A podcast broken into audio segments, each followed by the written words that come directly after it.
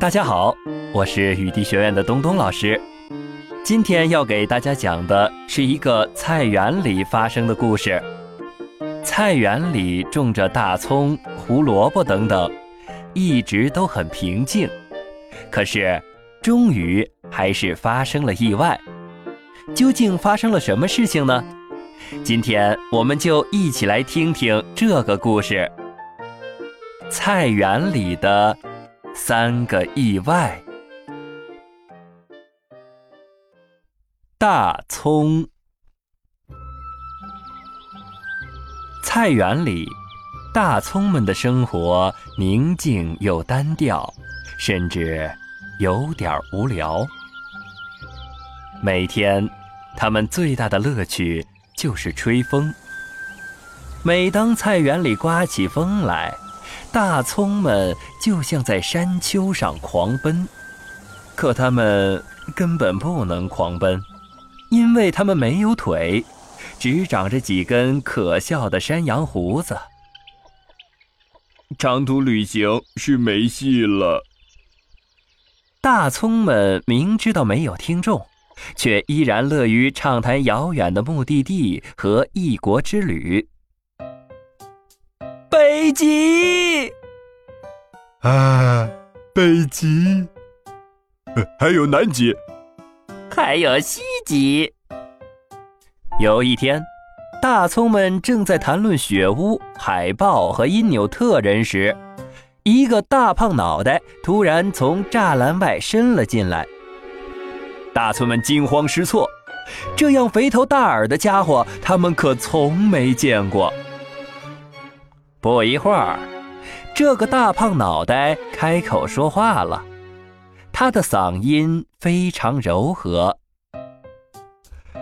你们好，本人从这儿路过，你们的谈话很有趣，不介意本人听听吧？”不介意，不介意。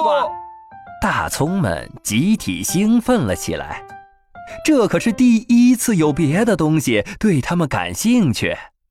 当然啦，本人是本家族在本地区的唯一成员。通常，本人一年只来一次。一年也就一次？没错，一年一次，在圣诞夜。圣诞夜？为什么？是啊是，为什么？这个嘛，本人是圣诞老人的驯鹿。大葱们不敢相信自己的耳朵，栅栏上这个微笑的大脑袋，竟然是圣诞老人的驯鹿，那个举世闻名的动物。脆弱的神经，激动的心情，有三颗大葱，甚至。晕过去了！其余的大葱都挤在栅栏边上，狂轰滥炸的向驯鹿大人提问。就是他，在圣诞之夜拉着雪橇，凭借自己的力量，我特别强壮。他住在有壁炉的雪屋里，窗户上还挂着窗帘。外面天寒地冻，在雪屋里烤火超级舒服。他像因纽特人一样从冰窟窿里钓鱼，他只吃鱼。他热爱在冰面上滑行，是一流的滑冰高手。嗯，哇吼！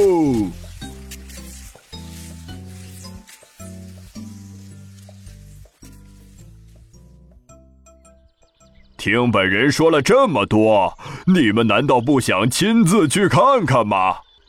本人从圣诞老人那儿来，奉命确认哪些小朋友够听话。现在该回去了。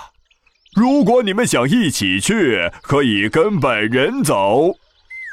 那三颗容易激动的大葱又昏过去了。为了不错过出发的时间，他们很快又站了起来。好了，讲到这里，我们的第一个故事就快结束了。